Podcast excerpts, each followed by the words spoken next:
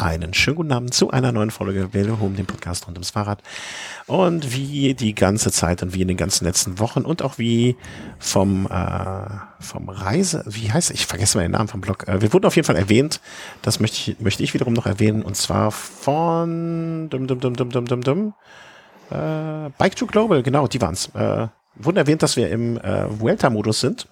Und äh, dem möchte ich nichts hinzufügen. Und im Vuelta-Modus sind äh, der Thomas und ich. Hallo Thomas. Hallo, schönen guten Abend nach Köln. Jo, also, wir haben heute Donnerstagabend und äh, das ist so traditionell auch einer der Abende bei Grand Touren, wo wir wieder aufnehmen. Und deswegen besprechen wir heute die Vuelta. Montag hatten wir äh, nicht ganz so viel zu erzählen, war Ruhetag, äh, da ist traditionell äh, nichts los.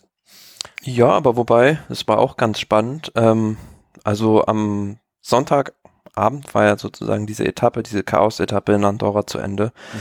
Und ja, für die meisten Teams begann danach so, so eine Odyssee. Also um dann ähm, zum Ruhetagsort nach Po, nach Frankreich rüber zu gelangen, weil das eine gewisse Distanz auch ist.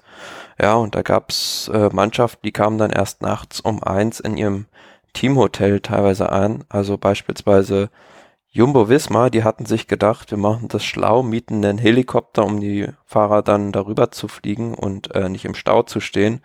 Aber Pustekuchen, der Helikopter musste auf der Hälfte der Strecke wieder umdrehen und die mussten dann doch mit dem Auto fahren. Oh Gott. Das hatte ich gar nicht mitbekommen. Ich habe mich mehr auf den Gossip kontrolli äh, kontrolliert, sage ich schon, äh, Gossip konzentriert rund um Marc Soler, Quintana und äh, Valverde. Äh, Soler musste ja, aber so kann's gehen. Also äh, kann sich, kann natürlich auch sowas nach hinten losgehen. Also ja. da immer noch das Beispiel vor zwei Jahren beim Giro, wo Team Sky mit einem Helikopter vom Ätna geflogen ist.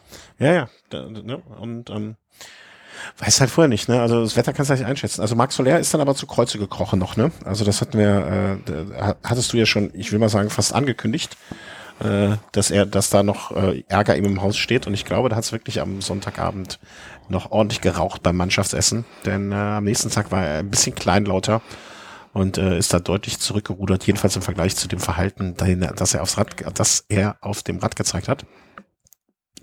Ich kann es verstehen und ich finde auch gut, dass Sportler Emotionen haben und diese dann rauslassen in gewissen Situationen.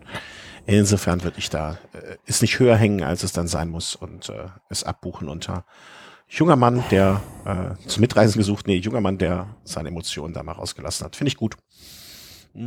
Ja, aber mit Sicherheit nicht so gut, dass dann direkt danach so ein langer Transfer anstand.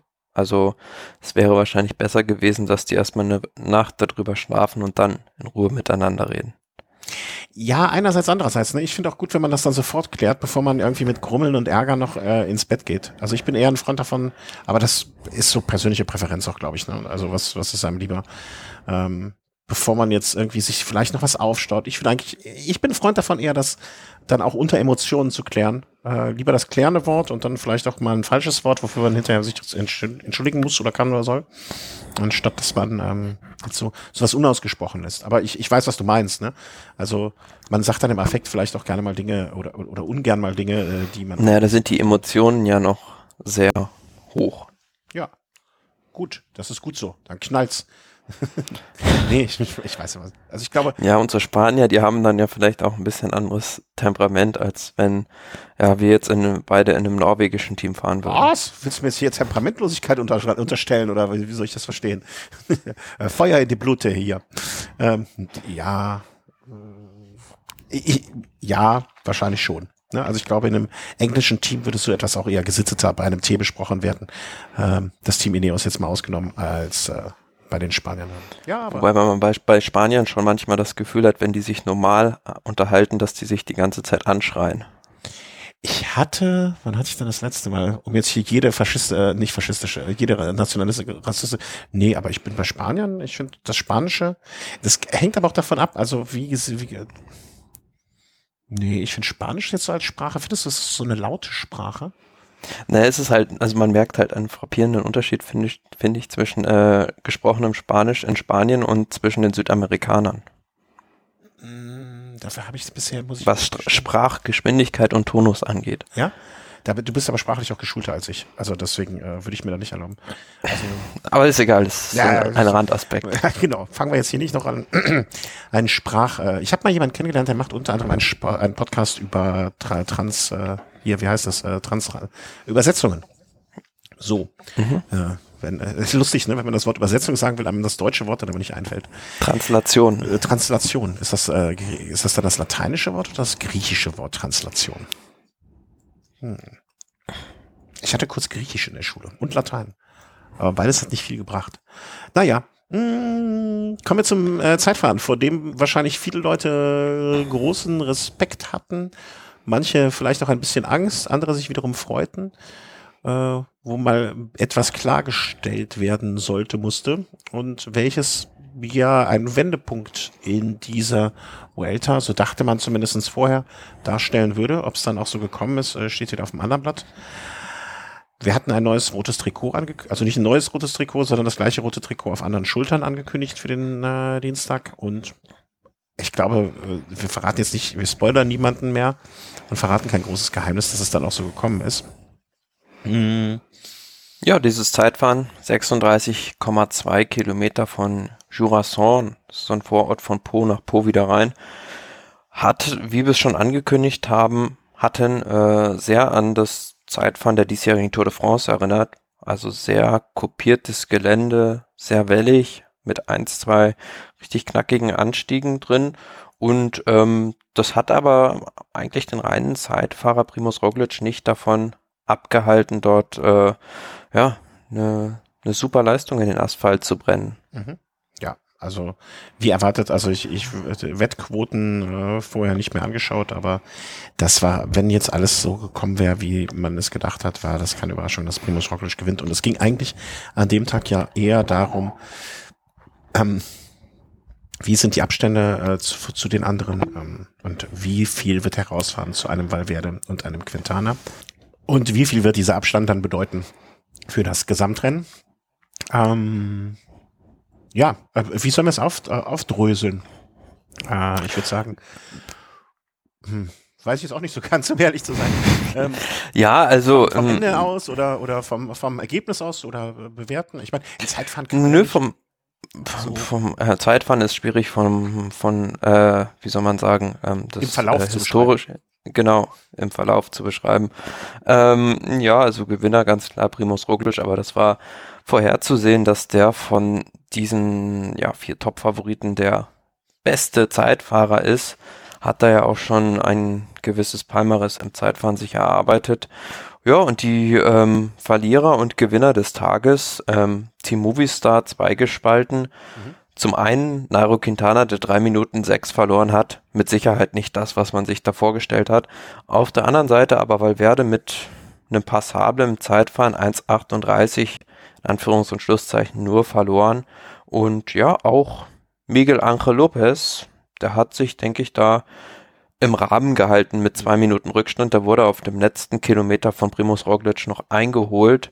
Und erstaunt war ich aber darüber, dass äh, der Miguel Angel Lopez dann keine Zeitstrafe mehr bekommen hat, weil der die komplette Zielgeraden im Windschatten von Roglic fuhr. Äh, ich glaube, man hatte einfach nur noch Mitleid mit ihm vielleicht. Ähm, und ja, das war schon ein ordentliches Stück. Hätte man auch machen. Ja, aber ansonsten sind die Kommissäre der UCI da sehr ähm, hinterher. Hat mich so ein bisschen an die Situation erinnert 1997 zwischen Jan Ulrich und Richard Virenque. Boah, da muss ich aber einen Teil meines Hirns nachsuchen. Da gab es auch mal ein Zeitfahren und da äh, wurde Richard Virenque trotz drei Minuten Vorsprung aufgefahren und fuhr dann ja das halbe Zeitfahren fast im Windschatten von Ulrich. Ja, aber als Franzose in Frankreich ist das ja in Ordnung. Das gehört zum Guten. Als Kolumbianer in Spanien weiß ich das nicht. Ja, eben, äh, das äh, habe ich mir auch gerade eben überlegt, welche Verbindungen es da geben könnte. Ne? Aber vielleicht hat man sich einfach gedacht, äh, mein Gott, ähm, wer weiß, wo der, wo der irgendwann mal fahren wird im spanischen Team. Hm, keine Ahnung. Äh, nee, also eine Begründung. Auf jeden Fall waren es am Ende genau zwei Minuten, die er da verloren hat. Hieß am Ende fürs Gesamtklassement, dass Valverde Ja, ich wollte gerade auch noch was äh, einwerfen. Und zwar äh, habe ich hinterher im Interview auch gelesen, also diese drei Minuten von Quintana, äh, das war auch, also äh, er wollte sich eigentlich auch so wie Valverde und Lopez da in diesen äh, Regionen bewegen. Ne? Also er hatte auch so zwei bis zwei Minuten hatte er so, zumindestens wurde kolportiert eingeplant als Rückstand. Hm, aber ich fand das Interview, was ich gelesen habe, so, äh, wie sagt man so schön, Gedächtnisprotokoll, war ein ziemlich ehrliches Interview, so nach dem Motto, alles klar, hab verkackt heute, ne? War nicht das, was ich mir vorgestellt habe. Aber das heißt nicht, dass ich schlechte Beine habe. Und das sprach dann wieder irgendwie, also finde ich eigentlich, hm, wie soll man sagen, eine ziemliche Kampfansage für jemanden, der gerade ordentlich eingeschenkt bekommen hat. Ne? Also das sagt für mich schon so ein bisschen, oder hat es zu dem damaligen Zeitpunkt äh, so nach dem Motto, ich bleib trotzdem dran, ich bin trotzdem jemand, der hier noch mitfährt. Fand ich, äh, ne? also er, er sah sich da schon in diesen Valverde und Lopez äh, äh, von seiner Zeit her. Na gut, auf der anderen Seite, in einem Zeitfahren, als er die Vuelta gewonnen hat, 2016, das war damals Etappe Nummer 19, hat er auf Room 2 Minuten 16 verloren. Mhm. Ein bisschen weniger als jetzt, aber auch in, in diesem Zeitkorridor so ungefähr. Und ähm, ja, damals hatte er eine richtig, richtig gute Form in den Bergen. Also von daher sollte man ihn jetzt noch nicht abschreiben. Nee, nee, das glaube ich auch. Und ähm, diese zwei Minuten 16, ne, Froome, das, das war wahrscheinlich auch, dass er äh, im Hinterkopf hatte, jetzt in Bezug auf dieses Zeitfahren. Ne? Der hat sich wahrscheinlich auch gedacht, so um die zwei Minuten, das kriege ich noch mal hin, wenn ich gut in Form bin. Und ja, pff, Pustekuchen. Aber Na, damals war die Situation andersrum, dass Quintana schon in der Führung war, also äh, Froome ihm noch mehr Zeit hätte abnehmen müssen und er aus einer verteidigenden Rolle dann aus agieren konnte. Ja, aber ja gut, aber im Zeitfahren, ne, verteidigen, Angriff, angreifende Rolle, verteidigende Rolle, ne, du bist ja trotzdem am Limit. Also klar, auf jeden Fall. Auf der anderen Seite, was ich noch anmerken wollte zu Quintana, habe ich gesehen, dass der ja zwei Minuten vor Start des Zeitfahrens Instagram macht. Das erzeugt für mich nicht von Professionalität. Okay, das habe ich nicht mitbekommen, aber bin äh, unterschreibe ich dir so wie du sagst. Also, was hat er da gemacht? Selber irgendwas oder, oder irgendwie hier Team Quintana? Also, er hat da nicht selber irgendwie großartig was eingesprochen, hat nur irgendwie zwei Sätze in das Mobiltelefon des Betreuers gesagt, aber ja, ja aber nicht das wird bestimmt auch nicht so förderlich. Nee, finde ich, äh, bin, bin ich bei dir. Würde ich auch nicht. Finde ich auch nicht so richtig cool. Oder was auch richtig cool, aber finde ich, ähm, also sollte man sich zwei, äh, zwei Stunden, äh, zwei Minuten vorher vielleicht um andere Sachen Gedanken machen als darüber. Bin ich, äh, bin ich deiner Meinung. Ähm, ja, gibt es sonst noch Überraschungen? Also was ich äh, selber, wo ich mich selber überrascht habe, ein Fahrer, der wirklich im vergangenen, war das im vergangenen Jahr oder dieses Jahr? Das müsste ich nochmal nachschlagen. Ich glaube im vergangenen Jahr äh, selber an seiner eigenen Legende gestrickt hat äh, Vierter geworden. Lawson Craddock. Das war doch der, der das letzte Jahr irgendwie bei der Tour die ganze Zeit hinterhergefahren ist, oder? Genau, und der dann mit seiner Spendenaktion da, wodurch das äh, Velodrom in Houston, Texas saniert werden konnte. Wo er geboren ist. Und äh, ich finde es in der Hinsicht ähm, ja irgendwie erwähnenswert, weil der hat ja, er war jetzt kein Fahrer, der jetzt irgendwie schon mal sich beson besonders irgendwo äh, durch Leistung hervorgetan hat. Ne? Also wenn ich mir das hier anschaue, mal ein dritter Platz Amgen Tour, fünfter Platz Amgen Tour. Ähm, also der hat noch nie was richtig Großes gewonnen, mal Top 10 Amstel Gold Race. Aber mit dieser Aktion im vergangenen Jahr hat er eigentlich so seinen Marktwert hochgeschraubt, dass Leute sich den Namen gemerkt haben und äh, bei dem Namen immer noch denken so, ah, da war doch mal was. Äh, mhm. Also man kann sich naja, so in die Geschichtsbücher schreiben irgendwie.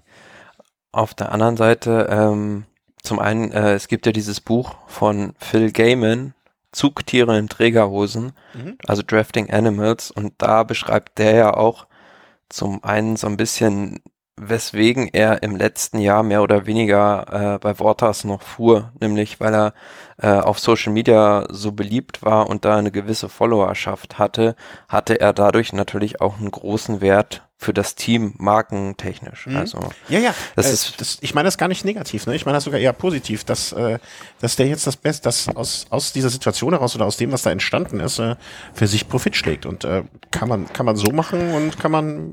Das ist ja auf eine sympathische Art und Weise.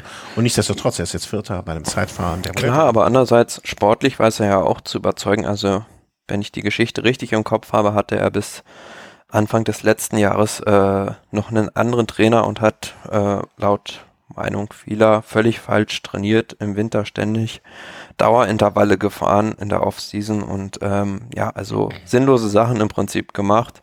Das hat sich geändert, als er dann den Trainer gewechselt hat und auch jetzt bei der Vuelta ist er sehr gut in Form, weil am nächsten Tag war auch in der Fluchtgruppe mhm. mit dabei. Ja, ja, also äh, also im positiven Sinne erwähnenswert, die ganze Geschichte.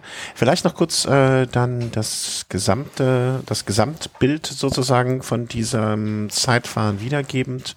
Äh, Primo Roglic für, oh Gott, jetzt habe ich mich in was reingere reingere reingeredet. Äh, Patrick, Patrick Bevan, äh, Remy Savagnon. Cavagna. Cavagna, ja, stimmt. Ähm, Nelson Oliveira, ja, das geht nicht. Pierre Latour, habe ich mich gefragt, als letztens, der hat ja auch schon eine Rolle gespielt äh, bei der einen Etappe. Lebt Peter Scholl Latour eigentlich noch? das äh, entzieht sich gerade meiner Kenntnis. Ja, aber habe ich, hab ich mich gefragt und äh, da habe ich mich an eine ganz schlimme Situation erinnert, weil ich kenne jemanden, der hat quasi Inge Meisel ins, ins Grab geredet. Ähm, da stellte jemand mir die Frage, lebt eigentlich Inge Meisel noch? Und wir hörten irgendwie zwei Stunden später die Nachricht äh, im, im äh, äh, er ist schon tot, seit, äh, seit fünf Jahren schon. Na. Äh, und fünf, fünf Stunden später hörten wir, glaube ich, im Radio oder am nächsten Tag oder so, dass Inge Meisel tot ist. Also, uh, bisschen gruselig. Also Peter Schulatour lebt nicht mehr, aber äh, Herr Latour, und zwar Pierre, ist Sechster im Zeitfahren geworden. Thomas de Gent, Max Soler, Dylan Toynes, äh, Daniele Felipe Martinez, äh, die ersten Top Ten innerhalb von anderthalb Minuten. Pogacar. Vielleicht auch noch eine Erwähnungswert, äh, Elfter geworden, äh, der junge. Wobei ich dazu noch gerne anmerken möchte, Pogacar, der ist in diesem Zeitfahren enorm schnell gestartet und dem ist hinten raus total die Puste ausgegangen. Also am ersten Zeitmesspunkt war er, glaube ich, sogar im Bereich von Roglic unterwegs und dann am Ende eine Minute 29. Also klar, ein Fahrer mit 20 Jahren muss da erstmal seine Erfahrungswerte sammeln und das war jetzt vielleicht ganz, ganz hilfreich für ihn, wobei ich dabei eigentlich sagen würde, dass man ihn jetzt eigentlich rausnehmen müsste. Du meinst komplett aus der Rundfahrt oder aus irgendeiner Rolle? Na klar. Werden die es machen? Ich glaube nicht. Nein. Nein. Du hast ein, du hast ein, das Einzige, was sie machen, was ich jetzt auch so, was man machen könnte, finde ich, einfach sagen, pass mal auf, du bist jetzt von jedem jeglichen Aufgaben entbunden, du bist auch kein Kapitän oder sonst irgendwie so eine Rolle ne, da, da, da, das, dafür bist du noch zu jung und einfach fahren lassen, mitfahren lassen. Ne, gucken, ob er eine Tennisplatzierung vielleicht mitkriegt. Aber ich glaube, das sind unsere frommen Wünsche für so einen Fahrer. Ich glaube, das wird, wird da anders laufen. Befürchte ich zumindestens. Ähm, Gesamtklassement führte dann dazu, dass Primoz Roglic natürlich das rote Trikot übernommen hat vor Valverde, vor Lopez, Quintana, Pogacar, der erwähnte auf Nummer 5, äh, Karl Frederik Hagen, Raphael Maika, Nicolas Ede, äh, Dylan Toynes und Wilko Keldermann. So schaute es aus am Dienstagabend. Ja, einigermaßen überraschend, dass da noch so ein paar Kandidaten in den Top Ten jetzt mit dabei sind, die von einer Flucht profitiert haben. Also Dylan Toynes, Nicolas E.T. und auch ein Karl Friedrich Hagen, wobei ich letzterem das am ehesten zutraue, vielleicht am Ende sogar die Top 10 zu halten. Das ist jetzt von Karl Friedrich Hagen, das ist ein norwegischer Fahrer, seine erste Grand Tour und der war früher, ist ganz interessant, ähm, wurde heute am Fernsehen porträtiert. Der war früher mal äh, Langläufer, also der kam vom nordischen Skisport und hat sehr spät dann erst mit ein bisschen Mountainbiken angefangen, hat gemerkt, okay, das kann ich ganz gut und hat dann auf die Straße gewechselt. Also die Wintersportler, die äh, nehmen langsam, äh, übernehmen den, äh, den Radsport. Äh, erst die Skispringer und jetzt noch die äh, Langläufer. Es gab übrigens, wer war das denn nochmal, welcher Sport? Ich glaube, es gab mal eine Sportlerin, von der ich es weiß, ähm, die in beiden äh, olympischen, äh, wie soll man sagen, ja, Disziplin ist falsch, aber äh, bei sowohl Winter- als auch Sommerolympiade eine Medaille erzielt haben. Und das war auch im Radfahren und im Eisschnelllauf, glaube ich, wenn ich das so richtig im Kopf habe. Ja, aber es sind ja Disziplinen, die noch relativ nahe beieinander liegen. Also wäre es jetzt im Radfahren und äh, im Skispringen gewesen. Das ist ja was, was ja, nicht nah beieinander dass sowas geht. Andersrum geht's schon, ja, aber ich habe noch keinen Radfahrer gesehen, der Skispringer geworden ist. Nee, das wäre mir auch neu. Ich glaube, ich, ich überlege gerade, das wäre die abwegigste äh, Kombination. Vielleicht äh, hat da noch ein Hörer noch Idee. Ich finde jetzt Synchronschwimmen und Eishockey zum Beispiel auch noch sehr, sehr abwegig. Wenn ich ja. diese zwei Sachen raus muss. Ne? Oder Ballett und Eishockey. Ja, Ballett gibt's ja nicht, ne? Das ist ja äh, rhythmische Sportgymnastik, wenn ich dich da kurz korrigieren darf. ja. Ja. Ich habe heute noch eine Ballettaufführung gesehen, äh, hier im Wohnzimmer. Äh, kommen wir vom Ballett zum äh, Ballett der Straße, äh, wie ich es jetzt einfach tituliere. Und zwar, das war die Etappe vom kommenden, äh, vom letzten, vergangenen Mittwoch, gestern. Ähm, hatten wir vorher von Saint, äh, Saint Palais, ah, das weiß ich, äh, Saint Palais, also in der Nähe von Pau, nach Urdax dann Charinea oder so ähnlich. Ah, also im Baskenland ging es zur Sache. Und ähm, ja, wie soll man sagen? Also wenig überraschend war das eine Etappe, wo sich dann auch, wie wir vorher schon gesagt haben, die Fahrer äh, im Gesamtklassement sich mal zweiten Ruhetag in dieser Woche vielleicht gegönnt haben oder, oder, oder sich vielleicht auch in der ersten Woche davor verdient haben. Es sollte ein ruhiger Tag werden fürs Gesamtklassement. Ähm, vielleicht schon mal so als Erwähnung, die sind insgesamt alle reingekommen mit einem Rückstand von 18 Minuten und 35. In anderen Worten, vorne in der Ausreißergruppe war jetzt niemand, der der ganzen Geschichte gefährlich werden konnte, angeführt dann vom Team Jumbo und Team Movistar, die so, wie soll man sagen, wie im Stil eines Mannschaftszeitfahrers Ding einfach entspannt runtergekurbelt sind. Ja, für die Klassementsfahrer stand an dem Tag nicht viel an gab es jetzt auch nicht so die großen Möglichkeiten, da irgendwie Zeit gut zu machen und dementsprechend haben die es locker angehen lassen. Aber vorne die Ausreißergruppe war sehr interessant. Also ähm, beispielsweise auch unser Freund Angel Madrazzo, der das Bergtrikot inne hat und auch schon eine Etappe gewonnen hat, war auch mal wieder dabei. Kam aber erstaunlicherweise dann mit 17 Minuten Rückstand auf den Tages ja, Tagessieger kurz vor dem Feld noch rein. Ja, ja, genau. Ich glaube, der hatte einen Sturz und ähm, äh, hatte aber auch schon vorher den, den Anschluss da verloren. Aber die Rennsituation im Finale war sehr spannend, weil es da wechselnde Attacken gab und der eben schon angesprochen Lawson Craddock war beispielsweise dabei und ähm, ein Fahrer, den du wahrscheinlich lieben wirst, vom Team Dimension Data, diesen Namen auszusprechen. Ja, ja. Gebreitskapiert. Über Namen lachen ist echt so, das ist so allerunterste unterste Schiene, aber Ja, aber es ist natürlich schwierig, also den, den Namen richtig, also ich kann ihn wahrscheinlich auch nicht richtig aussprechen. Ähm, ja, andererseits, aber. Andererseits wird wahrscheinlich irgendwo in Eritrea vielleicht, äh, vielleicht jemand auch sitzen und sich denken, Greipel, wie kann man den Namen Greipel nur aussprechen?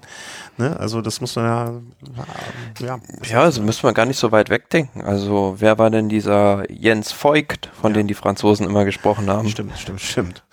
Ja, also äh, aus Eritrea kommen der Fahrer von Team Dimension Data mit dem Namen Gebreiz Zabier.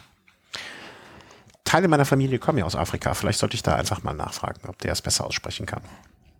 Ähm, ja, ja, um zurück, zurückzukommen ja. aus dieser, auf diese finale Rennphase. Ähm, es war auf dem Profil leichter eingezeichnet, als es letzten Endes war, dieses Finale.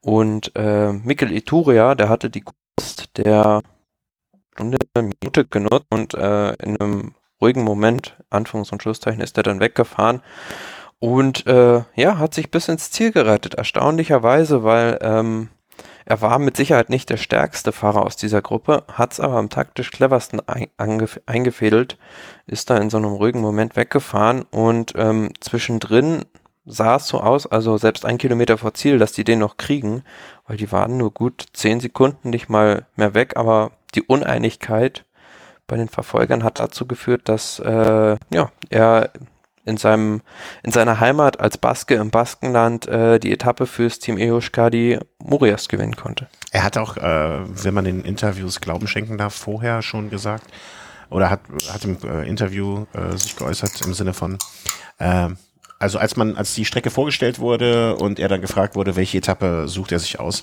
hat er bewusst diese ausgewählt und äh, wollte dann vor seiner Familie da das Ding abschießen. Ja, und äh, ich finde immer so schön, solche Geschichten ähm, ob sie wahr sind, steht dann am anderen Blatt, ne? aber äh, ich gehe immer erstmal vom Besten aus und äh, wenn das so kolportiert wird, dann wird das wohl so auch so sein und das freut mich dann, wenn es solchen Fahrern ähm, ja, gelingt. Ja, größter, größter Erfolg in seiner Karriere auf jeden Fall. Also siebter Platz bei der Klassiker Primavera ist was, was natürlich respektabel ist, aber jetzt nicht so ein großer Wurf wie ein Etappensieg bei der Spanien-Rundfahrt und umso schöner für die Basken an dem Tag noch, dass Jonathan Lastra, der zwar für ein spanisches Team Cararural fährt, aber aus äh, gebürtig aus Bilbao kommt, als zweiter Baske noch Platz zwei belegen konnte ja. im Sprint. Also alles richtig gemacht, die Basken in ihrer Heimat. Ähm, das, das stolze Völkchen im Norden Spaniens bzw. Süden Frankreichs.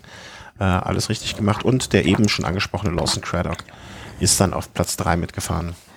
Ja, und für das Team Moschkadi Murias äh, ist es mit Sicherheit nochmal so ein Schub jetzt vielleicht, äh, auch hinsichtlich der, der Zukunft, weil da ist es noch ungewiss, ob die Sponsoren in dieser Form weitermachen, weil die Fahrer sollen da auch schon äh, die Möglichkeit bekommen haben, sich anderswo umzuschauen, aber vielleicht gibt es da jetzt doch noch äh, in letzter Minute, sage ich mal, jemanden, der da in die Bresche springt, beziehungsweise dass der aktuelle Sponsor einfach weitermacht. Hm. Also ein vorwiegend aus, ähm, ja, natürlich Basken zusammengesetztes Team, Argentinier, Italiener noch dabei.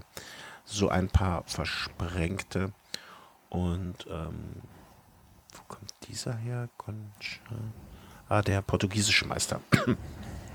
naja, die Portugiesen sind da ja auch nicht fern.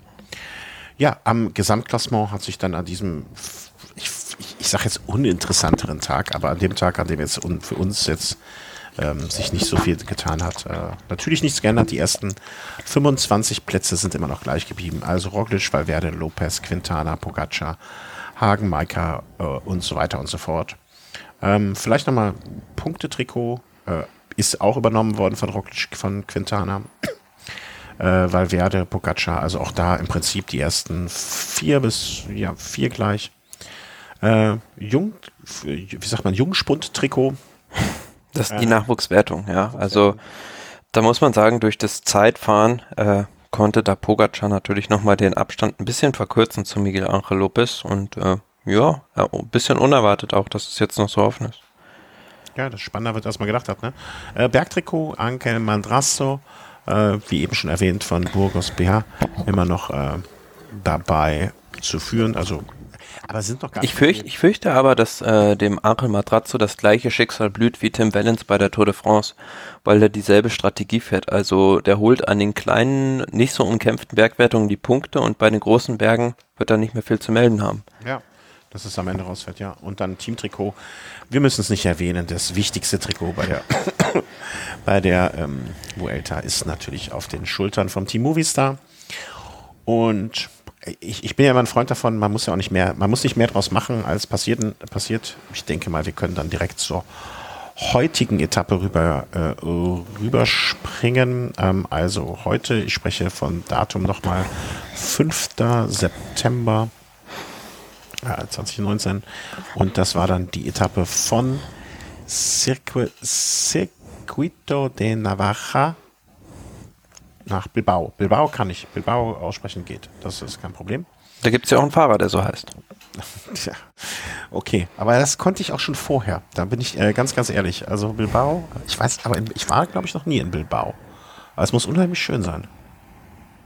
Generell das Baskenland. Also wenn man mal Radsport äh, mit Urlaub verbinden will, ist das ja ein Paradies, weil man kann unten an der Küste fahren, dann ins Inland und wenn man ja sich so vielleicht auch in steileren Anstiegen wohlfühlt, dann ist das ja ein Paradies. Übrigens, an der Stelle möchte ich mal besonders erwähnen, äh, unseren Hörern äh, Damian, der in Barcelona lebt, äh, der, äh, wenn ich das auf den Bildern richtig bekommen habe, auch an der Strecke äh, schon gewesen ist. Der wird sich da vielleicht auch besser auskennen als wir beide zusammen. Äh, Etappe heute, äh, Strecke habe ich schon erwähnt, von wo es nach wo es geht, brauche ich mich nicht nochmal blamieren. War insgesamt so eine recht komische äh, Etappe. Man hat, hat ja schon vorher gesagt, so bis Kilometer boah, 95 ungefähr kleiner dritte Kategorieberg, nicht weiter bedeutend. Dann ging es rasant bergab Richtung Küste oder, oder äh, ja, ne, also wieder runter. Und ab Kilometer oh, 120 ungefähr wie eine andere Etappe auf einmal, also wie ein komplett anderes Rennen. Äh, ein, zwei, drei Berge, Hügel, ähm, die insgesamt schon einem Klassiker gleichen sollten, also vom Terrain her. Naja, und da war es dann auch nicht wenig überraschend, dass die Klassikerfahrer sich da vorne gezeigt haben. Ja, also es war das Kontrastprogramm zu, zu der Etappe davor Also da hat sich keiner geschont. Da wurde Vollgas gefahren, die ersten 120 Kilometer und es kam keine Ausreißergruppe weg. Umso erstaunlicher fand ich es dann, dass man im Finale dann doch äh, eine recht große Gruppe dann plötzlich mit 5, 6 Minuten hat wegfahren lassen noch. Also auf dem Rest der Strecke sozusagen.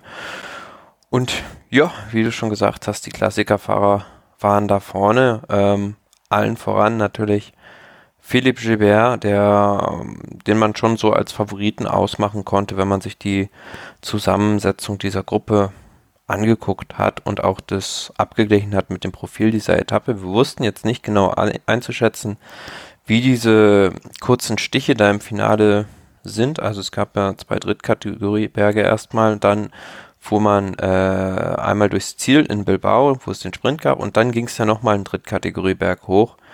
Aber diese letzte Rampe, die war schon enorm fies. Also 2,6 Kilometer. Ja. 2,6 Kilometer mit 10,6 Prozent heißt, dass da auf jeden Fall teilweise Rampen von so 20 Prozent dabei waren.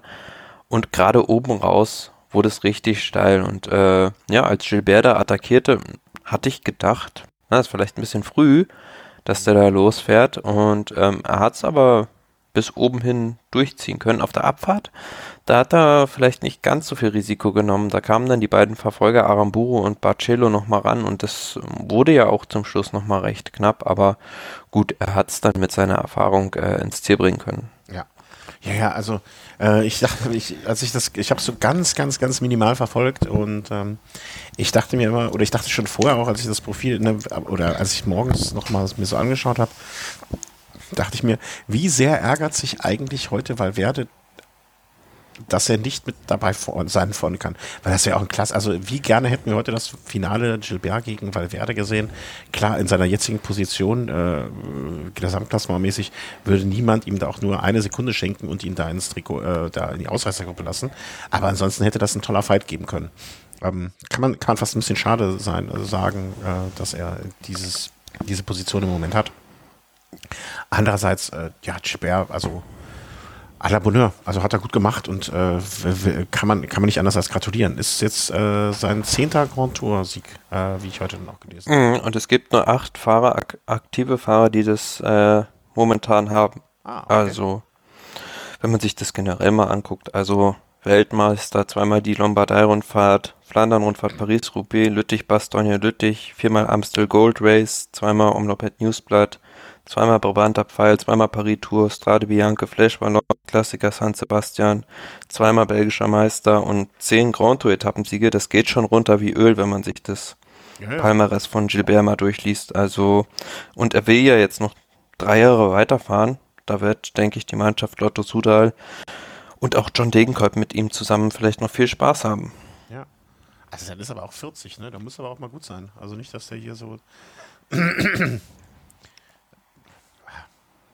Also er hat ja natürlich nur im Prinzip nur noch ein großes Ziel, das ist Mailand Sanremo zu gewinnen, um dann ja äh, dieses Palmares mit allen Monumenten zu komplettieren. Plus noch eine Weltmeisterschaft, das muss man ja vielleicht auch noch dazu, ne? Also vielleicht ist das die so in diesem Jahr natürlich auch was für ihn ist. Ja, ich meinte das mehr. Gab es das nicht mal? Bei welcher Sportart war das denn? Äh, hier im Tennis gab es das doch, ne? Da gab es doch, wie heißt das nochmal, wenn man alle äh, großen Turniere in einem Jahr besiegt? Hm, Gewinnt? Ja, ist das so Grand Flash oder irgendwie sowas? Grand Slam meinst du? Grand Slam, genau. ja, aber das hat er in, in diesem Jahr nicht. Also er hat ja nur Paris. Ja, aber wenn er alle, alle, also ich finde es ja nochmal alle vier, alle Monumente gewonnen zu haben, plus die Weltmeisterschaft, das ist ja vielleicht. Ja, er war ja schon Weltmeister 2012. Ja, ja, meine ich ja, ne? Das ist ja nochmal, nochmal, nochmal eins drüber.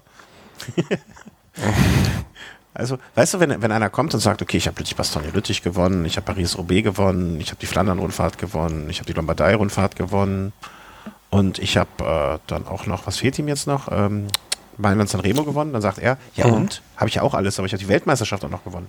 Er kann immer noch, wie, wie so früher beim, beim, beim, wie heißt das hier, Quartett, immer noch einen Stich oben drauf setzen. Nee, Zumal er dann zweimal gewonnen hätte. Ja, das stimmt. Aber. Ja, aber also auch das, also äh, das in dieser Komplettheit alles zu haben, das ist schon, das ist schon Wahnsinn. Momentan ist eigentlich so der einzige Fahrer, dem ich das noch zutraue, aller Philipp im Peloton, der das schaffen könnte vielleicht. Und man muss ja auch dazu sagen, es gab ja auch Jahre, wo es gar nicht so gut lief. Ne? Also genau, ja, das, also zwischendurch, als er da bei BMC äh, unter Vertrag stand, da gab es mal eine Zeit, da ging so ziemlich gar nichts. Mhm. Erst als er dann zurückgewechselt ist zu äh, Quickstep, beziehungsweise der König Quickstep jetzt, hat er ja dann die Flandern-Rundfahrt nochmal gewonnen und in diesem Jahr auch äh, Paris-Roubaix. Ja, also deswegen, äh, er hatte auch ein paar schlechte Jahre dazwischen, das muss man einfach mal sagen. Und, ähm, Gehört auch dazu. Ja, ja, aber dann sich wieder, zu, ich will nicht sagen zurückzukämpfen, aber dann zumindestens äh, das mal wegzustecken, das, da gehört ja auch ein, ich sag mal, eine starke Psyche zu. Und ähm, ja, das. Äh Zumal er sich im letzten Jahr äh, ja im Prinzip dieselbe Verletzung wie Valverde zugezogen hat bei der Tour de France. Weiß nicht, ob du noch daran erinnern kannst, als er in den Pyrenäen über diese Mauer geflogen ist. Ich will mich nicht dran erinnern. Ich mag an sowas auch nicht erinnert werden. Ähm, schön noch aus deutscher Sicht äh, von Team Sunweb, Nikias Arndt, äh, fünfter Stelle, auch bei so einer Etappe, ne, ist, ist, ist was, was ihm liegt. Ja, nach seinem Etappensieg die nächste Top-Platzierung. Mhm. Für die Gesamtwertung auch wieder überraschend hat das ich gucke drauf, nichts geändert. Zumindest unter den Top 17 diesmal. Äh, zurückgefallen sind Oscar Rodriguez und äh, Daniel Martinez. Aber ansonsten vorne überhaupt nichts, auch im Punktetrikot. Na, es gab gewisse Aktivitäten bei den Gesamtklassementsfahrern. Also Lopez hatte mal angegriffen in, dem, in der letzten Steigung. Ja, aber es war jetzt kein kein so, äh, keine so dezidierte Aktion, dass da einer der Favoriten in Schwierigkeiten geraten wäre. Primus Roglic hatte sofort gekentert und auch, ja, das Team Movistar hatte sich dann an die Spitze gesetzt und ja, es war halt ein Versuch, aber mehr auch nicht. Da wird äh, in den nächsten Etappen mehr gehen. Ja, auf jeden Fall. Ich, ich halte das mehr, Alibi-Versuch ist vielleicht ein bisschen übertrieben. Aber, ähm, aber wenn man es nicht probiert, dann kann man auch nicht rausfinden, wie gut die Gegner drauf sind. Das stimmt. Ne? Und es, es wird ihn jetzt auch nichts viel an Energie gekostet haben am heutigen Tage, als dass er deswegen jetzt äh, irgendwie morgen, vielleicht hat er, war es ihm auch zu langsam. Äh, ne? Vielleicht dachte er immer so einen kurzen Reiz, eine Vorbelastung. Vielleicht ist er eine Vorbelastung für morgen gefahren. Ne? Kann ja auch sein. Wer weiß, was für eine Idee sein Trainer da hatte an der Stelle. Ähm, also, Gesamtklassement hat sich auch nichts getan und dementsprechend äh, eine war das rote Trikot schon mal drei Tage am Stück auf einer Schulter? Also auf zwei Schultern? Also auf einem. Bei dieser Vuelta ja, könnte ein Novum sein. Äh, Habe ich jetzt nicht im Kopf, aber würde ich, würde ich jetzt spontan auch behaupten, das erste Mal, äh, dass es drei Tage an einem Stück bei einem Fahrer war. Und wird sich das morgen ändern, deiner Meinung nach, um direkt in die Vorausschau zu gehen?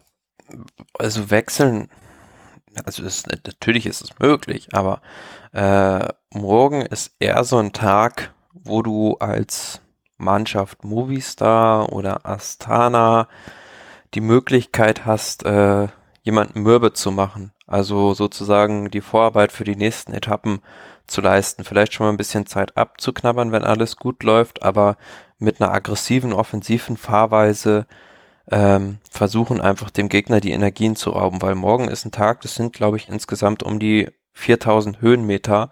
Es sieht auf der Karte gar nicht so schlimm aus. Also es sind. Äh, sieht auf der Karte nicht schlimm aus. Das sind sieben Berge. Also sieben Bergwertungen. Ja, aber das nur. So schlimm aus. ich, ich sage mal von. Ich stelle dir mal folgende Situation vor, ja? Erinnerst du dich an diese eine Filmsituation oder gefilmte? Ich weiß nicht, das ist ein kleiner Clip vom Team Bora. Ähm, mit Schachmann und, äh, und, wie, na, sag mal schnell. Peter Sagan. Das war mit Buchmann und Sagan. Buchmann. Ja, mein Gott, irgendein Mann. Ja, und ich stelle mir gerade diese Situation vor, wo Buchmann Sagan sagt, ey, pass auf, morgen sieht gar nicht so schlimm aus. Ich glaube, der Sagan wird ihm am, am, am Ohr über den Tisch ziehen und wird sagen, das sind sieben Bergwertungen morgen. Okay, dritte Kategorie, dritte Kategorie, gerne.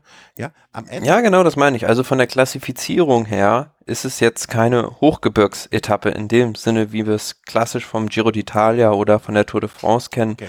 wo wir häufig in Höhen von 2000 Metern unterwegs sind, weil der höchste Punkt ist auf dieser Etappe äh, die Zielankunft Los Machucos, 872 Meter über über normal Null. Hört sich jetzt gar nicht so schlimm an, aber gut, man fährt dann halt bei diesem Schlussanstieg äh, auf 184 Metern über Meer los. Insgesamt 166 Kilometer. Und ja, es sind halt äh, relativ kurze Anstiege immer, aber es macht halt die Summe aus, wie du es wie du es schon richtig gesagt hast. Und diese, dieser Los Muchachos Monumento Vaca Pasiga hat halt auch Passagen mit 25% Steigung. Ne? Da kann man vielleicht auch mal kurz neben, im Nebensatz möchte ich das noch erwähnt sehen. Ja, und das Gute ist, er wurde ja jetzt schon bei der Spanien-Rundfahrt einmal befahren und äh, wer sich darauf einstellen will, kann sich das Ganze, glaube ich, auch nochmal äh, irgendwo im Internet anschauen. Also das war super. Also ich fand diese Ankunft, äh, ja, es war Spektakel pur. Contador und Lopez hatten da angegriffen und äh, vorne fuhr noch Denefil, der sich retten konnte, dem aber jetzt im Nachhinein der Etappensieg aberkannt wurde, konnte sich da knapp vor Contador ins Ziel retten. Ja, also das klingt äh, nach großem Spaß morgen für die Sprinter. Hm, was denkst du, also ich würde jetzt mal skizzieren, wenn ich jetzt im Team Movistar äh, hier sitzen würde, äh, würde ich den Jungs sagen, pass auf, wir machen das so, morgen setzt sich der Valverde einfach nur in das Hinterrad äh, vom Roglic und macht nix. Ähm, vorne halten wir mit zwei, drei Leuten äh, die Geschwindigkeit hoch, dass er sich auch nicht mal nicht zu sehr ausruhen kann. Und ähm, am letzten Anstieg lassen wir Quintana rausfahren. Äh, der versucht so viel Zeit wie möglich rauszuholen. Ja, und dann gucken wir mal, was passiert. Ne? Ob jetzt äh, Lopez sich mit dranhängt, das wäre jetzt zu erwarten. Und wenn Roglic hinterherfährt, dann äh, lassen wir ihn einfach mal immer schön fahren und Valverde ruht sich heute Morgen aus.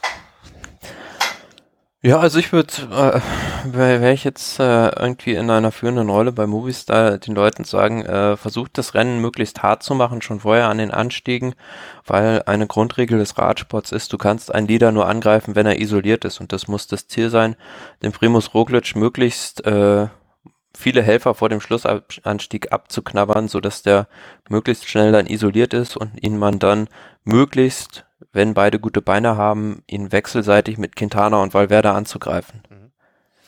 Ja, also äh, ich, ich hatte den Satz von dir noch in den Ohren, als du eben meintest, äh, dass wir ihn am Freitag mürbe machen. Ne? Und das äh, mürbe machen würde für mich vielleicht auch ein bisschen bedeuten, dass äh, Valverde morgen äh, so wirklich, wirklich den ruhigsten Tag seiner Karriere verbringen sollte. Äh, bei so einer Etappe klingt das grotesk, aber ne, wir müssen, wir dürfen eine Sache, glaube ich, nicht im, im Hinterkopf vergessen.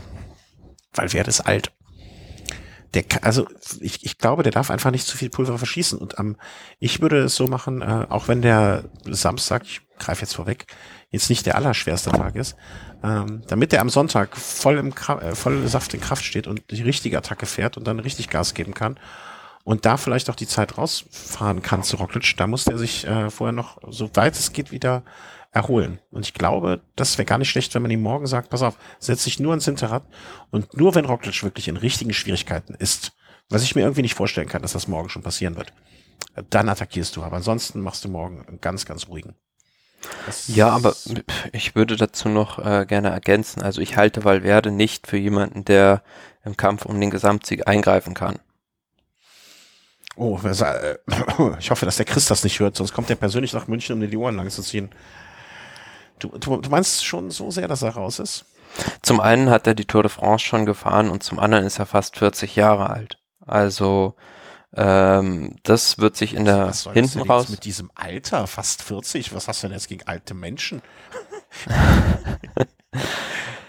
ja, aber du weißt ja in welchem in welchem ja, Kontext zusammen das zu sehen ist und ja, er hat halt schon die Tour de France gefahren und fährt jetzt schon eine ganze Zeit auf diesem hohen Niveau und das ist eher zum Vorteil von Primus Roglic und von Miguel Angel Lopez, die ich hinten raus als die beiden Fahrer für mich so ausgemacht habe, jetzt auch nach den bisherigen Eindrücken dieser Vuelta, die letzten Endes um den Sieg kämpfen werden. Und auch Quintana, ja gut, dem ist es vielleicht noch eher zuzutrauen, weil das eher einer, eher ein reiner Rundfahrer ist im Gegensatz zu Valverde, der doch eher ein Allrounder ist, ähm, dass der da hinten raus vielleicht noch mithalten kann. Ja, aber gerade dann, also das, was du jetzt sagst, wenn man, wenn das die Prämisse wäre für die morgige Etappe, ne, dass man sagt, alles klar, weil wer wird das nicht abschießen, umso mehr kannst du es dann doch machen. Dann ist ja, weil der Angriff von Quintana noch umso gefährlicher.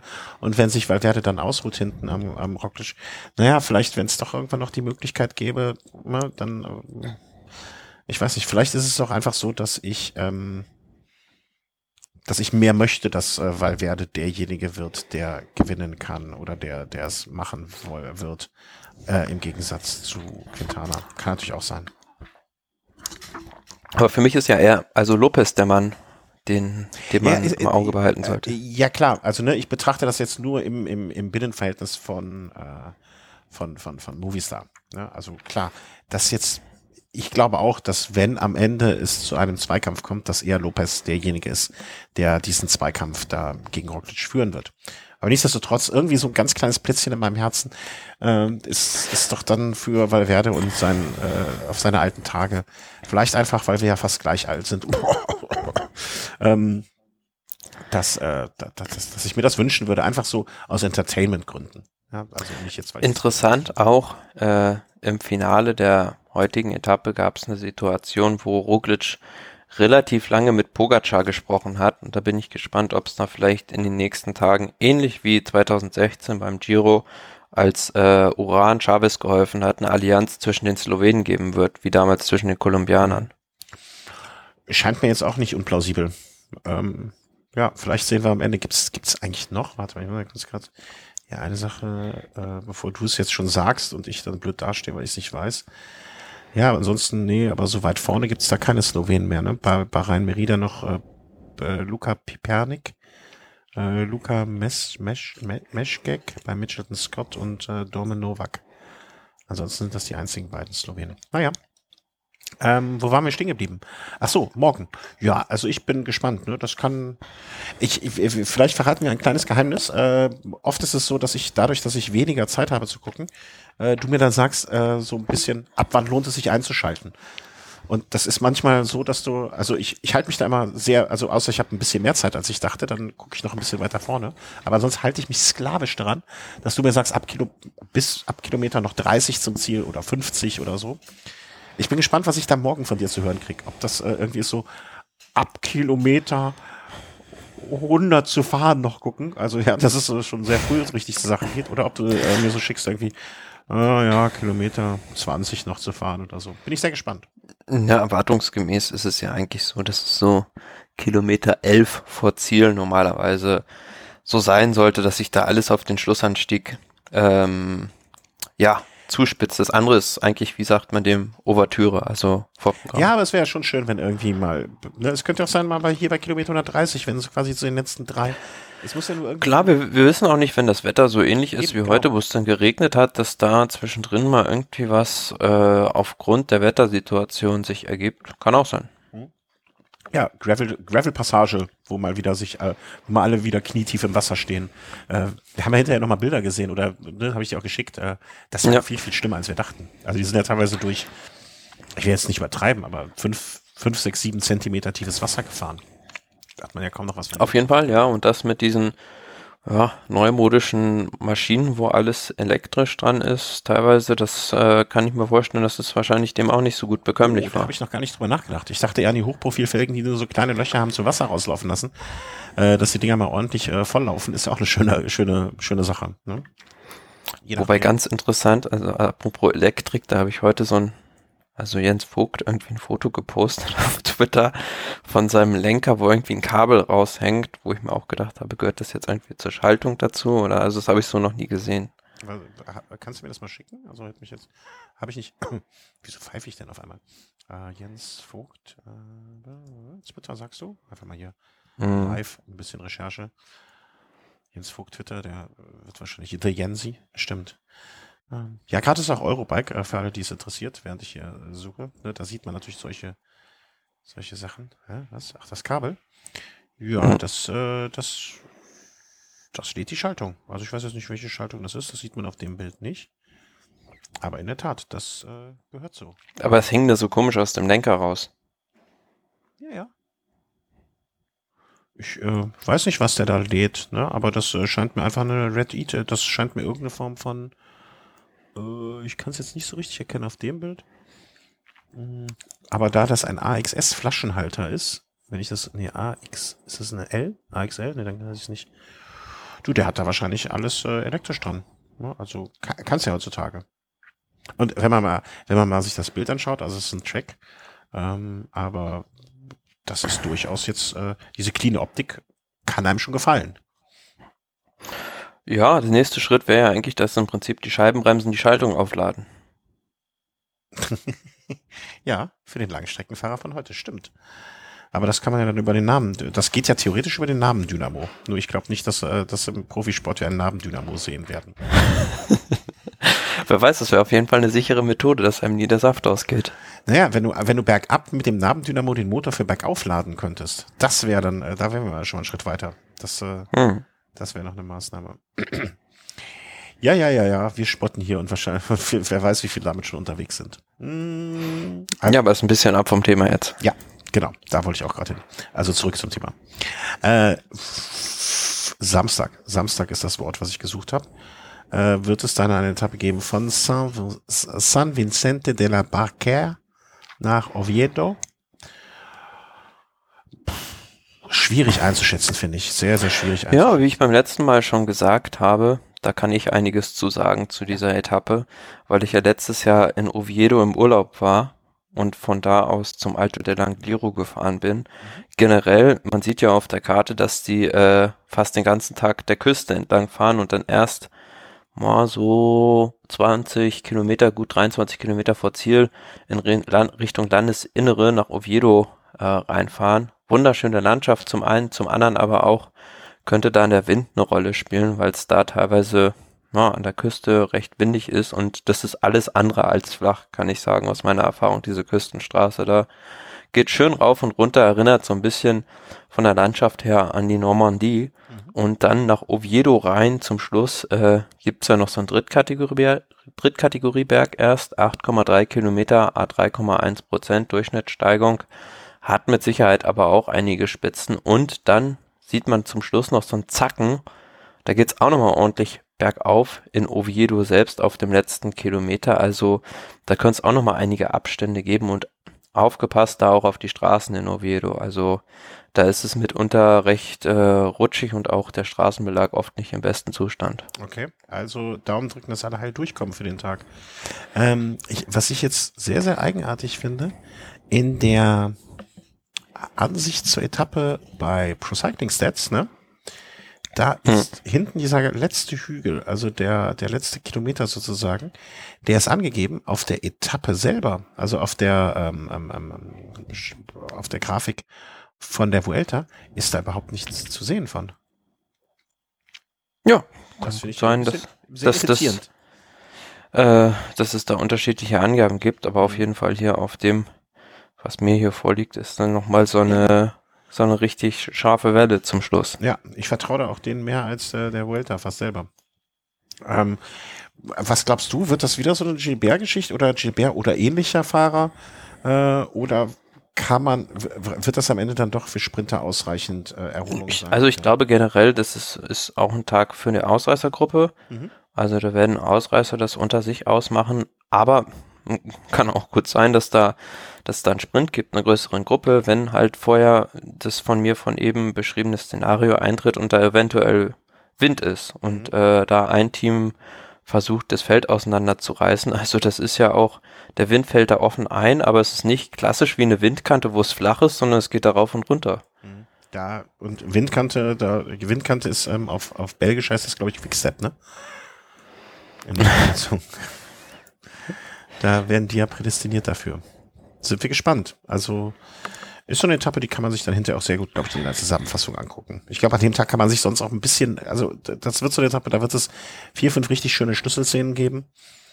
Aber ansonsten 188 Kilometer. Äh, ich glaube, das wird eine Zusammenfassungsetappe für mich werden. Weil am Sonntag muss man ja wieder ein bisschen mehr Zeit vor der Glotze verbringen. Befürchte ich oder hoffe ich. Mm, ist die Etappe, die geht am Sonntag dann von Tineo nach Santuario del Ajebo. Oder genau, also wir sind da geografisch gesehen immer noch in Asturien oh, oh. und äh, ja, 150 Kilometer die Etappe, also relativ kurz für eine Vuelta auch. Ähm, ja, und es sind im Prinzip äh, vier Berge, die man rauffährt und die man wieder runterfährt. Und zwischendurch macht man gar nicht so viel. Ja, sieht so ein bisschen aus, als hätten die Berge da irgendwie äh, bisschen viel Bier getrunken. Also die haben so ein leichtes Bäuchlein. Das sieht, weißt du, wie das aussieht? Und wenn du das Bild einmal im Kopf hast, kriegst du es nicht wieder weg. Das sieht aus wie äh, wie wenn du eine Kurbel hinlegst. Also weißt du, ne, so die so die äh, die die äh, wie so ein Kettenblatt. Ja, sehr, sehr komisch abgefahrenes Kettenblatt.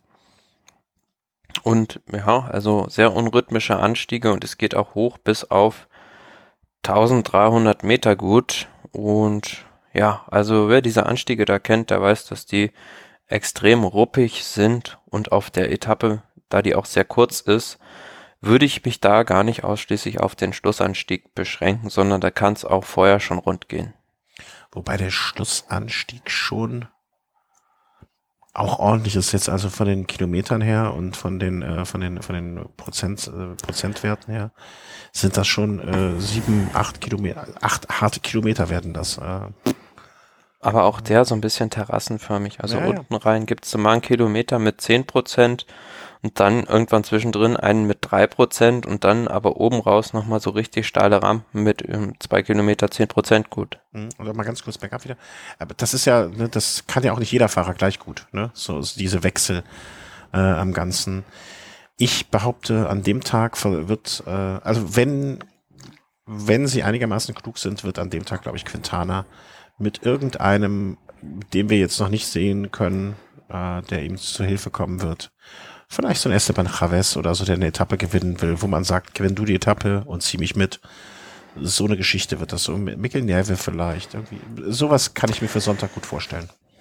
Wie gesagt, und es kulminiert sich halt. Und zumal dann am Montag ist ja noch kein Ruhetag, sondern da haben wir noch eine Etappe. Mhm. Und die ist auch nochmal eine schwere Bergankunft und die Müdigkeit wird enorm sein. Ja. Und äh, am, am, am Montag, ne, also im Prinzip das gleiche in Grün. Also das hätte jetzt auch eine, ich glaube in den, äh, vielleicht hätte man es in den, keine Ahnung, äh, nicht mit nicht so viel ganz Junk Miles, aber so eine Etappe hätte man in den 90ern, äh, 80ern vielleicht auch an einem Tag gefahren. Als Halbetappe? Nee, ähm, äh, die, die, beiden, also die Sonntag und Montag. Ne, am Sonntag. Ach so, ja, klar. Ne, also mit Durchaus so ein bisschen möglich. weniger Junkmeilen in der Mitte. Ne, man fährt ja am Montag die ersten, ich sag mal, 50 Kilometer flach, relativ flach noch. Ne, die hätte man vielleicht in irgendeiner Form versucht, da rauszunehmen. Aber dann hätte man da auch wieder, äh, wie viele Kilometer sind das? Auch, ne, dann hätte das so eine gute 200 Kilometer äh, super, super, super äh, Königsetappe sein können. Montag ist so ein Tag, wo du mit einer guten Mannschaft sehr viel ausrichten kannst. Mhm. Ja. Also erinnert mich so ein bisschen von der Charakteristik an die Etappe von 2012 Fuente D, wo Contador da Rodriguez mit so einer Aktion aus dem Trikot gefahren hat. Und wenn du da eine gute Mannschaft hast, zwei, drei Leute vorne vielleicht installiert hast, dann kannst du auch von denen noch im Schlussanstieg profitieren. profitieren ja, weil der Schlussanstieg einfach nicht so dermaßen steil ist, aber dafür sehr, sehr lang und äh, ja, wie du es gesagt hast, ne, die Tage davor haben einfach schon ordentlich Kraft geraubt und äh, da können einem zumindest solche Fahrer dann noch ein bisschen unterstützen. Das sind ja 17 Kilometer, die es da am Ende nochmal bergauf geht. Äh, aber wie man früher so schön sagte, eigentlich ein Rollerberg. Ne? Ja, und wo wir jetzt so über diese Etappen gesprochen haben, ähm, erklärt sich eigentlich auch, warum die Spanien-Rundfahrt so läuft, wie die Spanien-Rundfahrt läuft und so ein bisschen anders ist als die anderen Rundfahrten. Man sieht einfach, die Berge in Spanien haben eine ganz andere Charakteristik als bei der Tour de France oder beim Giro d'Italia, wo du eher gleichmäßigere, längere Anstiege hast, die auf sehr hohe Höhen hinausführen. Und bei der Spanien-Rundfahrt sind es entweder ein bisschen kürzere Anstiege, aber sie führen halt auch nicht so hoch hinaus. Mhm. Begünstigt natürlich Fahrer, die, ja, die jetzt nicht so, wie soll ich sagen, äh, von ihrem Naturell im Hochgebirge zu Hause sind, sondern die auch Allround-Fähigkeiten haben. Mhm. Ja, und das äh, ich sag mal, so, so, so ein, ich, ich glaube auch, dass viele Fahrer sich mit, nee, anders gesprochen, die Vuelta hat nun mal nicht das Renommee eines Giros und einer Tour de France. Das ist, glaube ich, unbestritten. Ne, ich glaube, dass sich viele Fahrer auch Gefallen, größeren Gefallen tun würden, es bei der bei dem bei der Vuelta zu probieren, anstatt beim Giro oder am Stadt bei der Tour, weil sie ihnen entgegenkommt, sie es aber nicht probieren, weil das Renommee einfach größer ist von den anderen beiden genannten großen Landesrundfahrten. also ich kann mir gut vorstellen, dass es manche Fahrertypen gäbe, die bei der Vuelta besser aufgehoben würden, äh, aufgehoben wären bezüglich ihre, ihres Fahrverhaltens und ihres Könnens. Ne? Sie es aber nicht machen oder nicht machen können, weil gesagt wird, äh, wir ja, unterstellen alles der Tour de France oder des Giros. Bin Ne? Also ich, ich, ich finde ich finde es ein bisschen traurig, an, oder was heißt traurig, aber ne, die, die Vuelta hat nun mal nicht den Ruf oder den Nimbus, den die anderen beiden haben. Ja, ja. Naja. Aber äh, was ich auch sagen möchte, äh, was wir in der ersten Sendung oder in der Vorschau, ne, es ist auch ein bisschen so, dass sie nicht den roten Faden, nicht die Choreografie der Tour de France hat. Und das macht sie aber auch spannend. Ne? Also jetzt die zwei, zwei wann gab es mal bei der Tour das letzte Mal zwei Ausreißersiege hintereinander? Ja, also bei der Vuelta kommen generell häufiger Ausreißer durch als äh, bei der Tour de France, ist so mein Eindruck. Ich weiß nicht, ob sich das statistisch, äh, ob das statistisch belastbar ist, aber ähm, gefühlt ist das so. Mhm. Gut, dann haben wir jetzt die Etappen bis Montag mal so unter einen Hut gebracht und äh, besprochen. Hm, Vorausschau haben wir.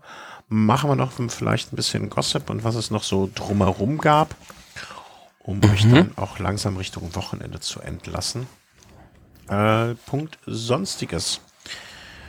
Gucken wir mal, was wir hier so äh, diesmal bin ich, ich sogar auch für einen Punkt verantwortlich, oder? Habe ich das geschickt oder hast du es selber gefunden? Das letzte, das lustigste. Äh, das hatte ich, glaube ich, selbst gefunden. Ah, okay. Ich dachte, ich hätte es dir geschickt. Naja. ähm, weil das ist mir natürlich auch aufgefallen.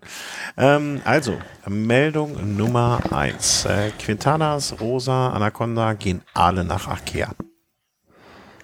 Mhm. Klingt so ein bisschen wie, äh, wie gehen alle nach Ikea, als wenn sie jetzt gemeinsam eine, äh, wie sagt man das nochmal, hier, wenn alle so irgendwo so hinlaufen, äh, nicht Passion, sondern so eine, so ein, Wallfahrt. Wallfahrt, genau, danke. Als würden alle eine Wallfahrt machen. Ja, das Team Ikea äh, wird im nächsten Jahr, ich bin gespannt, was daraus wird. Also wie gut das wird, äh, wie ähm, wie gut es mithalten können, ob es direkt diesen Start von 0 auf 100 gehen kann, gehen wird ähm, und, und, und wie sich das dann... Ah ja, das Team gibt's ja schon, das hat ja schon gewisse Strukturen, wird sich nur von der Ausrichtung her vielleicht noch ein bisschen verändern, aber ähm, die Basis ist ja gelegt. Die haben mit äh, zum einen André Greipel für die Sprints schon einen und die haben auch in äh, Waren Bagui schon einen Weltklasse-Bergfahrer, und jetzt kommen noch Quintana, Rosa, Anacona dazu, die mit Sicherheit äh, ja die Rundfahrerfraktion da aufstocken und ähm, ja, wer weiß, wie sich das Ganze, Ganze dann im nächsten Jahr gestaltet. Also ich bin äh, immer noch sehr gespannt. André Greipel mit äh, Naro Quintana.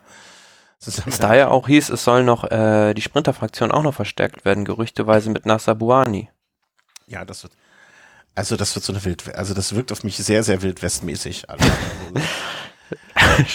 ich kann mir schon alleine nicht äh, Greipel und Buhani in einem Sprintzug vorstellen. Nee, also da, da bin ich ja schon. Ich meine, das, das freut mich. Also das ist ja schon eine also sehr internationale Truppe auch, ne, was ich ja immer gut finde. Äh, mal abgesehen davon, dass der, äh, der, der, der Schwerpunkt ja schon in Frankreich liegt.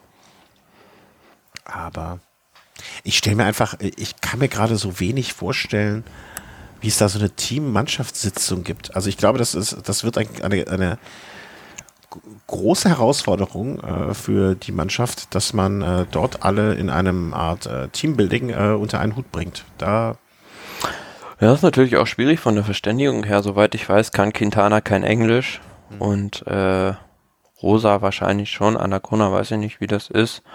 Ähm, also und beim Team Ineos wird Englisch schon, äh, ich will nicht sagen Voraussetzung sein, um da zu starten, aber ja, Bernal ist so gefühlt der einzige Kolumbianer, der passabel Englisch spricht. Ja, das wird, äh, wird sehr interessant. Also ich glaube, kann mir auch gut vorstellen, dass es da mindestens zwei, bis, wenn nicht sogar drei Fraktionen dann geben wird und wie das alles. Ich erwarte mir von diesem Team im, im nächsten Jahr einen großen Unterhaltungswert irgendwie. Aber ich glaube. Auf jeden Fall spricht André Geipel Französisch. Ja, André Greipel ist da, glaube ich, noch so der, der ruhigste Pol im ganzen Haifischbecken. Also der, ich meine, André Greipel kannst du ja auch nichts mehr erzählen, glaube ich. Der hat doch alles schon, der hat so vieles schon gesehen und so vieles schon mitgemacht. Und ähm, das seine Karriere, die äh, vor 15 Jahren beim Team, Team Wiesenhof begann, jetzt mit einem Quintana, äh, der damals, äh, keine Ahnung, die berühmten Schulweg noch mit dem Fahrrad gefahren ist. Ähm, ich glaube, der andere Greipel lässt sich dadurch nichts aus der Ruhe bringen oder nichts mehr durch die Ruhe, aus der Ruhe bringen. Ich gucke, ich habe gerade mal gesehen, weißt du, wenn man sich mal so die Namen durchliest, ne, mit dem er 20, äh, 2005 beim Team Wiesenhof gefahren ist, dann mhm. ist das wirklich, wirklich, wirklich, äh, wie soll man sagen, sehr unterhaltsam. Also äh, Geraint Thomas. Gerard Thomas als allerersten Namen, den ich äh, nicht auf dem Schirm gehabt habe. Äh, warte mal, hier muss ich einen Namen kurz verifizieren. Nee, das bin ich jetzt nicht sicher. Ich glaube, da verwechsel ich gerade zwei. Ähm, ja, wer da noch bei? David Kopp, Christian Knees, Heppner, Greif Krapsch. Alles so, so, so Namen, die einen irgendwie ewig begleiten schon. Hm. Also ich glaube, dass André Greipel sich dadurch nichts aus der Ruhe bringen lässt. Also der wird da äh, ganz entspannt sein. Und ja, warten wir mal ab. Also äh, wird, wird lustig, behaupte ich jetzt einfach mal. Äh, aber wir sind jetzt echt weit abgeschwiffen. Ich weiß gar nicht mehr, wo wir waren. Ach so, ja, bei dem Sonstiges. Äh, äh, Quintana, Rosa und Anaconda zum Team Arkea. Hm, Carapaz nach Ineos. Auch das ein Wechsel, der sich schon angekündigt hatte und da ging es jetzt nur noch um die Verifizierung seitens der Mannschaften und des äh, Fahrers, klar, der bekommt von Team Ineos sehr, sehr viel Geld, aber die sportliche Perspektive wäre bei Movistar doch eine andere gewesen. Ja, aber mit Bernal zusammen, ne, vielleicht wird das jetzt, äh, gibt das jetzt auch insgesamt eine neue Ausrichtung dafür. Klar, aber die haben ja schon drei gute Rundfahrtenfahrer, also Froome, Thomas und Bernal. Und da kann ich mir vorstellen, dass A, nicht alle vier bei der Tour de France aufschlagen werden und B, es von denen das Ziel sein wird, alle drei Grand Tours zu gewinnen und dafür ja, könnte man Carapaz respektive Bernal gebrauchen, weil ich kann mir gut vorstellen, dass äh, Brailsford im nächsten Jahr nochmal versucht, mit Froome die Tour zu gewinnen. Ich weiß, was die im nächsten Jahr machen. Da, da bin ich, also ich, ich will nicht sagen davon, da würde ich jetzt äh, viel Geld drauf wetten, aber ich kann mir vorstellen, wie von dir beschrieben, ähm, dass die im kommenden Jahr wirklich sagen, alles klar, wir räumen dieses Jahr alles nochmal ab. Äh, Froome zum Abschied und äh, zum Ende seiner Karriere äh, die Tour fahren lassen und die Tour gewinnen lassen. Also da werden die alles dran setzen, äh, den dann nochmal vorne wegzusetzen. Dass man vielleicht, ich weiß nicht, äh, äh, Gerard Thomas äh, die, den Giro fahren lässt, äh, mit auch dann vielleicht im Ausblick im darauffolgenden Jahr seinen Abschied bei der Tour fahren zu können. Und Bernal und ähm, äh, sag mal schnell, Bernal schickt man dann mit zur Tour vielleicht und äh, Carapaz mit zum Giro und äh, dass die beiden dann aber auch als gemeinsame Spitze für die Vuelta gesetzt sind. So, so eine Nummer kann ich mir sehr gut vorstellen, dass sie da passieren. Kommt natürlich dann erstmal darauf an, wie die einzelnen Strecken aussehen werden. Ja, ja, und auch äh, wie, wie, die Fahrer, wie fit die Fahrer bis dahin sind. Ne? Also von Froome habe ich ehrlich gesagt jetzt gar nichts mehr groß mitbekommen. Ja, da saß jetzt schon mal wieder auf einem Fahrrad, ist damit aber wohl noch nicht gefahren. Ja, das ist äh, eine gute Voraussetzung. ähm, nee, aber jetzt mal ohne Spaß. Ne? Also das ähm, Schwierig einzuschätzen, wie das ist nach so einer schweren Verletzung. Ja. Und äh, ja, also ne, immer vorausgesetzt, dass alle fit sind. Und äh, das, das, das, kann ich mir gut vorstellen, dass es so eine Art von Konzept da geben wird. Ähm, fällt mir gerade auf, äh, das habe ich gar nicht mitbekommen. Was ist eigentlich mit Christian Knies? Hat, hängt der sein Rad jetzt an den Nagel? Da habe ich auch nichts mehr in letzter Zeit zugelesen. Ne, weil 2020 ist er nicht mehr irgendwie für, beim Team Ineos, äh, also ist zumindest nichts bekannt gegeben.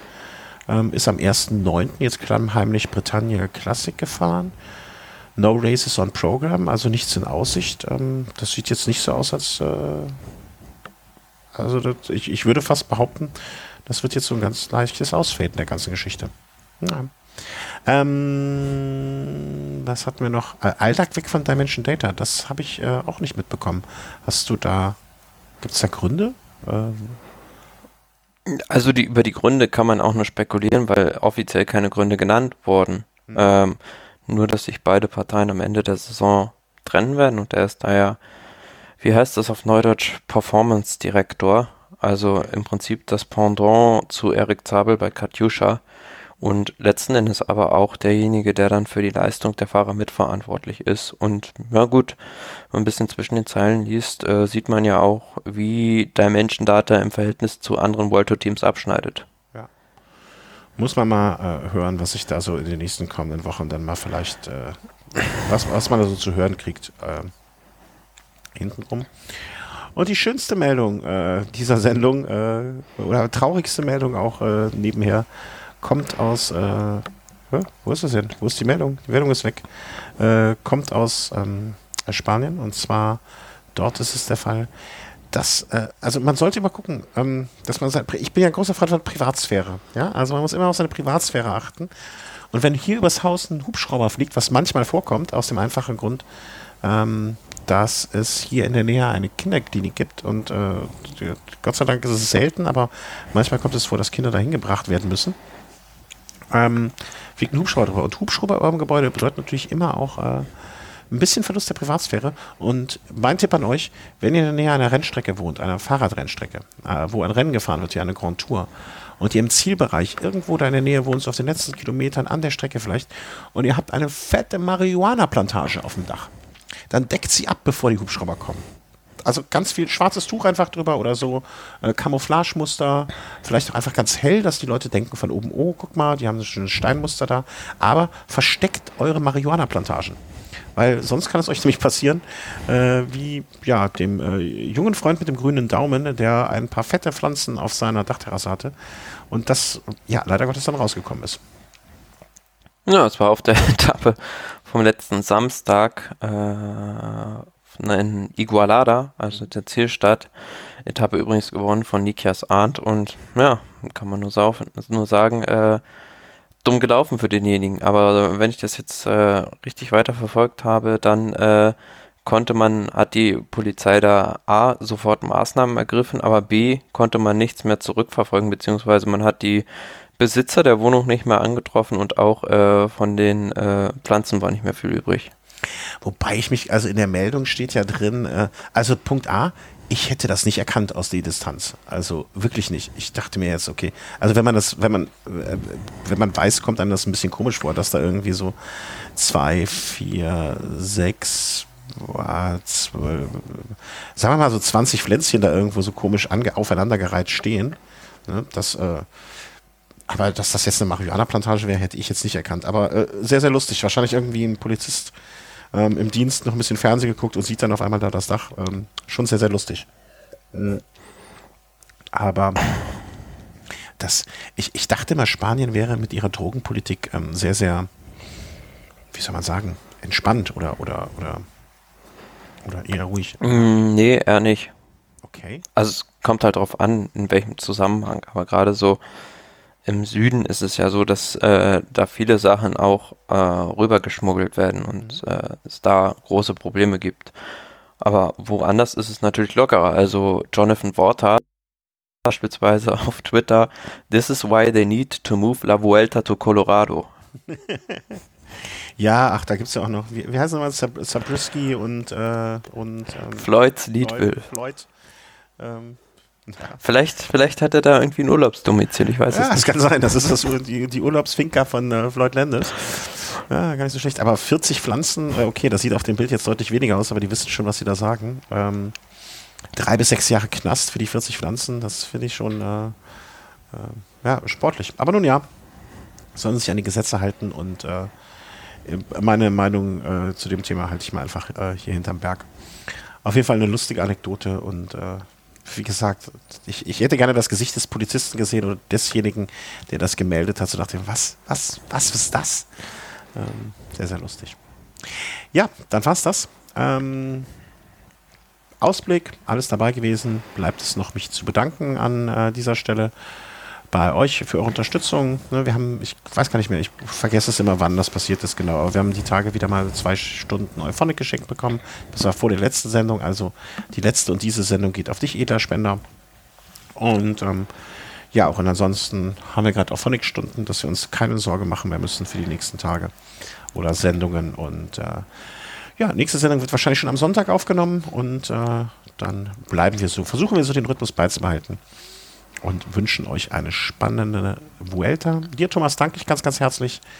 Äh, ja, ich danke. Donners, äh, Frühdonnerstag. Äh, wer gewinnt die Vuelta? Schwierige Frage, ja. Aber sollen wir uns jetzt auf einen Namen festlegen? Wir haben ja vorher schon unsere Tipps abgegeben. Ja, aber jetzt, jetzt ist ja neuer Stand. Also ich, ich werde jetzt mit Sicherheit nicht mehr, äh, wem habe ich, äh, ähm, Uran sagen. Nee, also Roglic oder Lopez. Ja, ich glaube auch. Ich drücke ja jetzt, jetzt bin ich bei Valverde angekommen mit Daumen drücken, so ein bisschen. Obwohl ich die anderen beiden ja auch nicht unsympathisch finde, aber man muss ja auch immer ein bisschen für den Outlaw sein. Gut, ich wünsche euch, dass euer Favorit äh, die Vuelta zumindest vorne mitgestalten kann und ähm, ja, bis bald. Tschüss. Tschüss.